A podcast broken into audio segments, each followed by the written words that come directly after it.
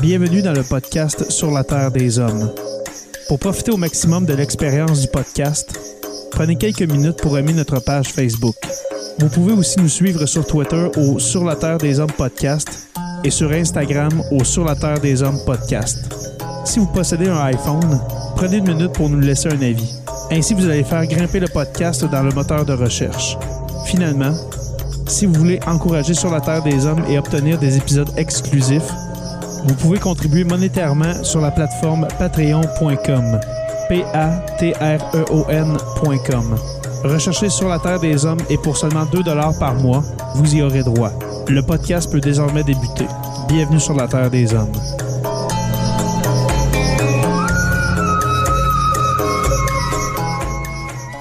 Cet épisode de Sur la Terre des Hommes est présenté par Construction Rivard.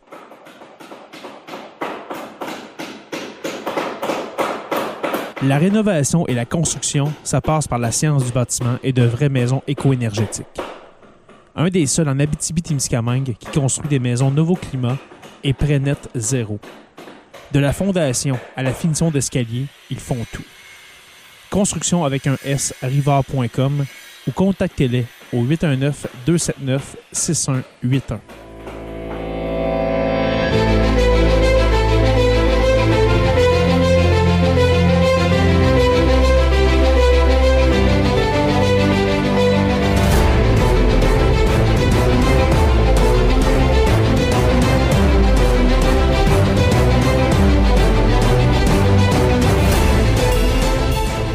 Bonjour à tous et à toutes et bienvenue à ce nouvel épisode de Sur la Terre des Hommes. Un autre épisode solo pour ma part euh, cette semaine.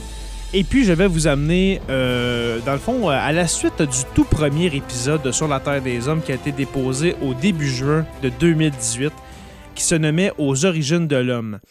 Eh bien, après plus de 150 épisodes, je vais vous faire une narration de cette suite, justement, des origines de l'homme en vous parlant principalement des migrations des premiers hominidés vers euh, l'extérieur de l'Afrique.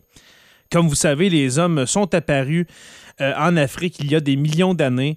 Et puis, avec l'évolution euh, et puis surtout, surtout le temps, a migré partout sur la planète.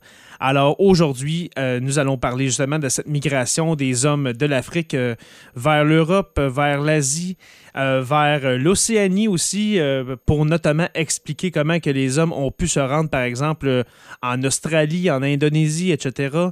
Et puis finalement, faire un retour dans vos classes d'histoire de, secondaire 2 et puis vous rappeler comment que les Premières Nations au Canada et puis en Amérique sont arrivées sur le territoire. Alors, après plus de trois ans, voici la suite du premier épisode de Sur la Terre des Hommes aux origines de l'homme, mais aujourd'hui, les migrations.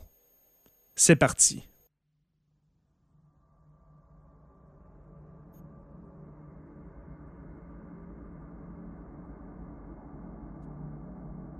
Chaque être humain actuel est le descendant d'un petit groupe d'humains modernes qui quittèrent l'Afrique il y a environ 60 000 ans pour explorer la planète.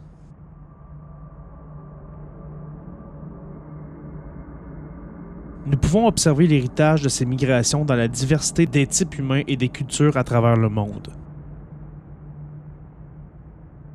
Il y a 60 000 ans, les humains modernes, Homo sapiens, étaient encore confinés à l'Afrique tropicale et au Proche-Orient. Ces chasseurs-cueilleurs, dotés des mêmes capacités physiques et mentales que nous, étaient aptes à s'adapter à tous les milieux, à des steppes glaciales, pendant neuf mois comme à des forêts pluviales surchauffées. Ainsi, pendant le tout premier épisode glaciaire, commença la plus significative des migrations hors d'Afrique. Vers la fin du dernier âge glaciaire, il y a 15 000 ans, cet ample mouvement de population était achevé. Des bandes de chasseurs nomades occupaient l'ensemble des continents africains et eurasiatiques et étaient passés, ou passerait bientôt en Amérique.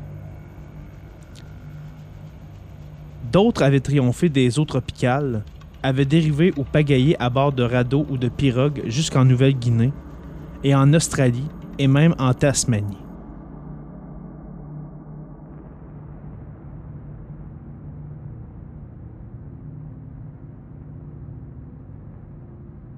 Coloniser la planète ne fut pas un projet délibéré, entrepris par des hommes et des femmes déterminés à occuper de nouvelles terres ou à explorer le monde situé au-delà de leur territoire de chasse. Les mouvements de population complexes qui entraînèrent les humains modernes aux limites du monde rude de la dernière période glaciaire furent plutôt motivés par les nécessités de la chasse et de la cueillette dans les divers milieux naturels.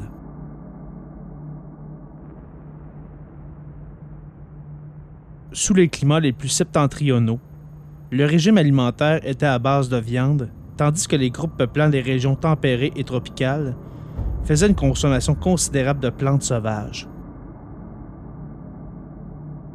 Le secret de la survie résidait dans l'adaptabilité, la capacité à s'ajuster aux soudaines fluctuations climatiques par l'innovation technologique, l'ingéniosité pure, la mobilité et l'opportunisme.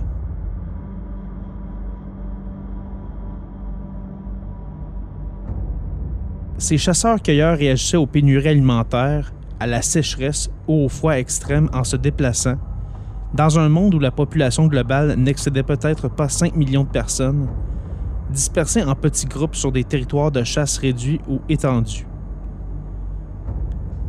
Bien des individus ne rencontrèrent sans doute pas plus de quelques dizaines de semblables durant leur vie.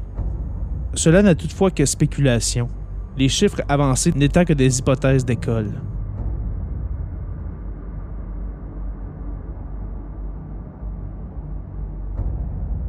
Des dizaines de sites préhistoriques, grottes, abris sous roches, campements, monticules de déchets, décharges de coquillages marins et d'eau douce documentent le peuplement de la Terre.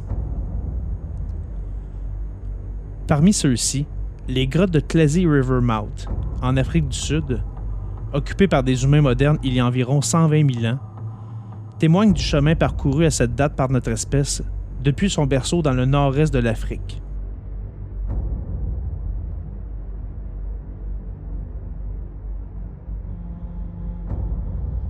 Les techniques de la biologie moléculaire nous en disent plus sur les déplacements des premiers humains modernes. En comparant certains brins d'ADN, substances présentes dans chaque cellule vivante qui déterminent les caractéristiques dont un individu hérite, les chercheurs peuvent établir comment la Terre fut colonisée par Homo sapiens et quand eurent lieu les séparations au sein d'une population.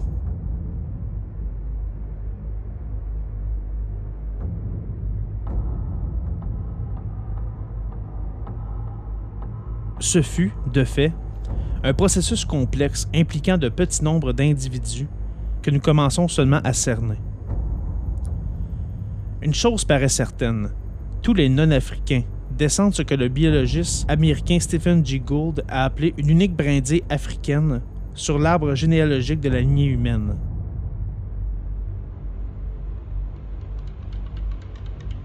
Les racines ultimes de tous les humains peuplant aujourd'hui la planète remontent à une Ève africaine datée de 150 000 ans environ. Ce terme renvoie au fait que l'ADN mitochondrial est transmis de mère en fille, de génération en génération, depuis les premiers Homo sapiens.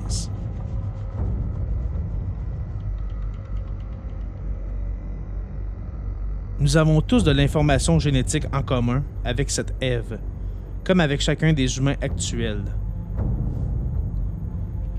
Un peu après 50 000 ans avant notre ère, alors que le climat dans les régions septentrionales était devenu plus tempéré, quelques centaines d'humains modernes pénétrèrent en Europe et en Asie. Dès 45 000 ans, ces populations étaient bien établies dans les plaines orientales de l'Europe et dans la vallée du Don, dans l'actuelle Ukraine, et se répandaient rapidement en Europe centrale et occidentale.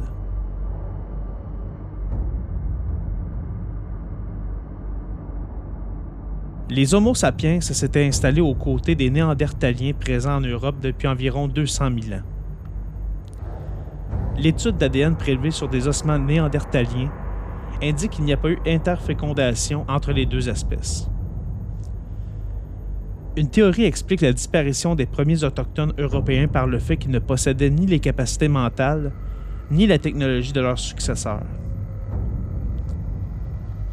Des Néandertaliens survécurent dans le sud-ouest de l'Europe jusqu'à il y a 26 000 ans environ. D'environ 40 000 ans à 10 000 ans avant notre ère, une remarquable série de sociétés de chasseurs-cueilleurs adaptées au froid s'épanouit en Europe centrale et occidentale. Ces populations de Cro-Magnons, du nom d'un abri sous roche proche d'Aisy, dans le sud-ouest de la France, étaient opportunistes par excellence. Elles se nourrissaient d'une gamme assez diversifiée de végétaux et de poissons, tirant parti, par exemple, des remontées annuelles de saumon dans les cours d'eau. Leur outillage témoigne d'une réelle ingéniosité. Les Cro-Magnons préparaient des noyaux de silex de manière à produire des lames symétriques standardisées, dont ils faisaient ensuite des pointes, des grattoirs ou tout autre outil répondant à leurs besoins.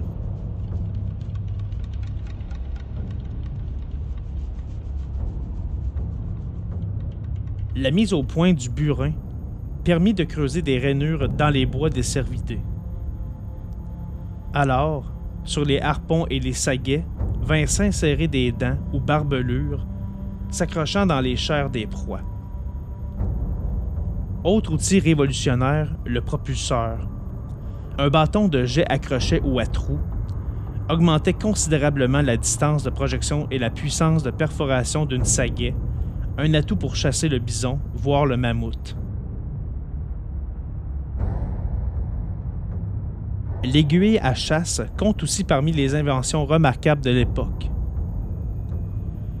Ces artisans habiles étaient aussi des artistes talentueux qui développèrent un art graphique caractéristique, venant renforcer leurs rituels et croyances élaborés. Les peintures de la grotte de Lascaux, en France, se déployant sur de vastes surfaces, offrent un des plus beaux exemples de leur génie pour la première fois, des humains avaient les aptitudes nécessaires pour vivre dans des environnements difficiles, comme les steppes eurasiatiques, marquées par une faible pluviosité et une amplitude thermique extrême entre été et hiver.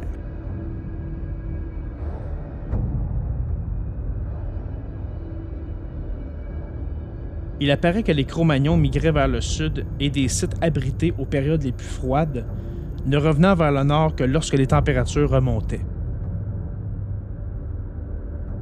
certains construisaient des habitations élaborées, à l'image des huttes en os et défenses de mammouths de Mézérich, dans l'actuelle Ukraine, semi-enterrées et recouvertes de peau et de mottes de terre. Vers la fin de l'âge glaciaire, il y a environ 12 000 ans, les sociétés gagnèrent en complexité, tandis que les populations augmentaient et que de nouvelles régions étaient colonisées. Depuis le sud-ouest de l'Asie, Homo sapiens migra vers le nord pour coloniser les vallées fluviales d'Asie centrale vers 45 000 ans. De petites bandes peuplaient de manière permanente la steppe et la toundra, où les vents violents et le froid intense n'autorisaient qu'une végétation basse, s'étendant du centre de l'Europe jusqu'aux confins nord-est de la Sibérie. Chaque bande, endurant les longs hivers, avait pour base une vallée peu profonde, comme celle du Don et du Dnieper en Russie. Et subsistait pour l'essentiel d'animaux comme l'antilope saïga ou, parmi les plus grosses prises, le mammouth. Entre 35 000 et 18 000 ans, certains de ces groupes migrèrent à travers la steppe jusqu'à la région du lac Baïkal, en Sibérie, et plus avant en direction du nord-est. Des individus allaient rejoindre d'autres bandes ou en formaient de nouvelles, d'autres groupes se déplaçaient en quête de nouveaux territoires de chasse ou d'autres ressources naturelles. Ces mouvements naturels de population débouchèrent sur le peuplement de vastes superficies du globe. Plus tôt encore, vers 60 000 ans, D'autres groupes avaient migré depuis le nord-est de l'Afrique et le sud-ouest de l'Asie vers l'est, pénétrant en Asie du Sud et dans les forêts tropicales de l'Asie et du Sud-Est. Nous savons peu de choses sur ces déplacements. Ces groupes contournèrent probablement les déserts eurasiatiques. Ils s'établirent dans le nord-est de la Chine il y a environ 25 000 ans, après que la partie sud du continent plus chaude eût été explorée.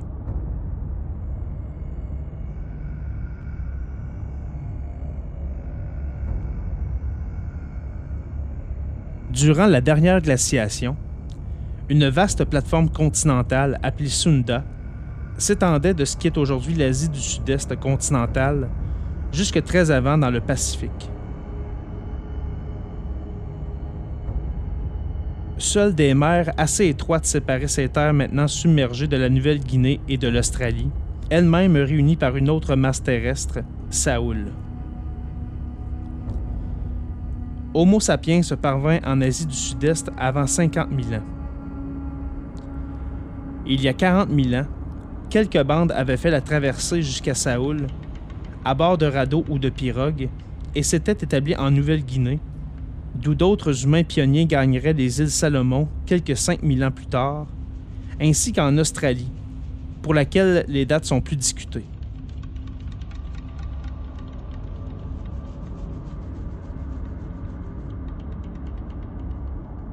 Les fossiles attestant une présence humaine au bord du lac Mungo ont livré des détails sur la vie de ces chasseurs-cueilleurs. Ils éclairent un mode de vie demeuré largement inchangé pendant des milliers d'années. L'ensemble de l'Australie, y compris la Tasmanie, était colonisé il y a 30 000 ans. Cette frontière pacifique ne serait repoussée qu'après que la pirogue à balancier et la maîtrise de techniques de navigation océanique eurent autorisé les humains à se lancer avec leurs animaux domestiques dans des voyages maritimes plus ambitieux au premier millénaire avant notre ère.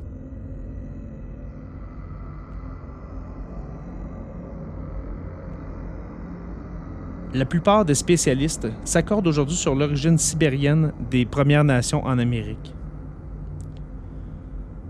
Des éléments génétiques, anatomiques et linguistiques étayent cette théorie mais on ne peut toujours pas précisément dater ni situer le premier établissement humain sur le sol américain. Les premiers Américains, pensent la plupart des scientifiques, auraient été des chasseurs de Sibérie qui franchirent, il y a au moins 15 000 ans, le pont terrestre de Béringie, qui reliait la Sibérie et l'Alaska jusqu'il y a environ 10 000 ans. L'itinéraire suivi pour pénétrer au cœur de l'Amérique du Nord, ce qui aurait eu lieu il y a au moins 13 000 ans, est un autre sujet de débat. D'immenses calottes glaciaires couvraient alors la plus grande partie de l'actuel Canada. Une théorie avance l'idée d'une progression le long des côtes du sud-est de l'Alaska et de la Colombie-Britannique, où prévalait la steppe ou la toundra. Une autre hypothèse répandue est celle d'un déplacement rapide vers le sud, par un étroit couloir entre deux inlandis, l'un recouvrant les montagnes rocheuses, l'autre s'étendant vers l'est jusqu'à l'Atlantique.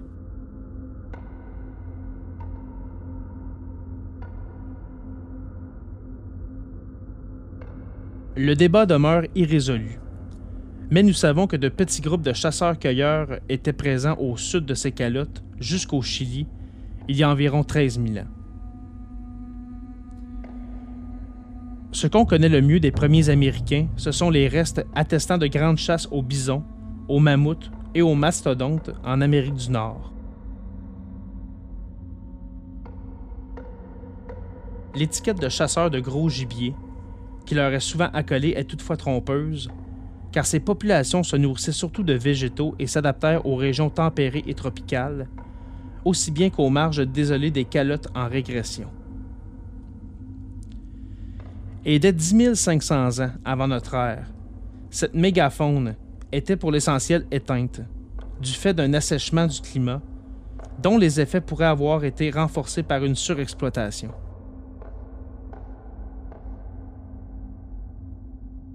Les preuves archéologiques du peuplement des Amériques sont rares et insuffisantes. Parmi les sites majeurs figure un abri sous roche occupé il y a 12 000 ans, à Meadowcroft, en Pennsylvanie, un ensemble dispersé d'outils en pierre à Cactus Hill en Virginie, et un campement nomade bien documenté à Monteverde, au Chili, daté de 13 000 ans.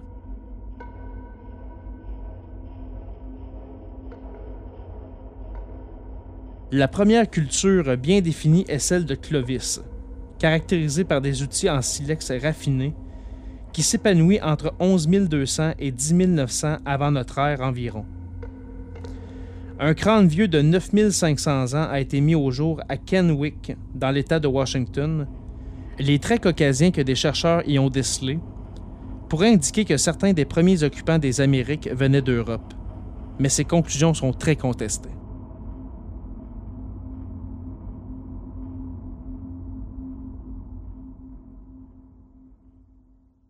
Alors euh, voilà ce qui conclut cet épisode 155 de Sur la Terre des Hommes, qui enfin, euh, nous, avons, euh, nous avons pu faire une suite à, l'épisode 1 du même podcast.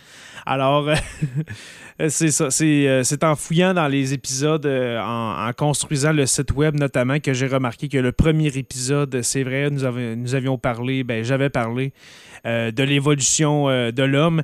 Et puis, voilà, vous avez pu comprendre comment que l'homme a pu migrer hors de l'Afrique et puis en venir à, l'assaut de sa planète et puis devenir euh, la race dominante. Alors, euh, merci beaucoup à tous et à toutes pour euh, cet épisode sur la Terre des Hommes. La semaine prochaine, mon fidèle comparse Joe Saint-Pierre, dit le prof, sera de retour. Alors, merci aux abonnés de suivre sur la Terre des Hommes. Nous sommes disponibles sur Apple Podcasts, Spotify, Google Podcasts et YouTube au Sur la Terre des Hommes podcast. Merci à nos patrons, les curieux, les stagiaires, les historiens, euh, notre érudit, hein, bien sûr, et puis notre orateur construction avec un S Rivard de Rwanda. Je vous invite à rejoindre la page Facebook de Sur la Terre des Hommes, la communauté, pour venir discuter avec nous. Allez visiter notre nouveau site web, le Sur la Terre des Hommes podcast en un seul mot, sur la Terre des Hommes podcast.ca. Et puis, euh, vous pourrez notamment retrouver tous les épisodes que nous avons produits euh, depuis 2018, depuis le tout début. Sur la Terre des Hommes est une présentation des éditions Derniers mots. N'oubliez pas qu'à tous les jours, nous écrivons l'histoire et on se revoit très bientôt pour une autre page d'histoire de Sur la Terre des Hommes.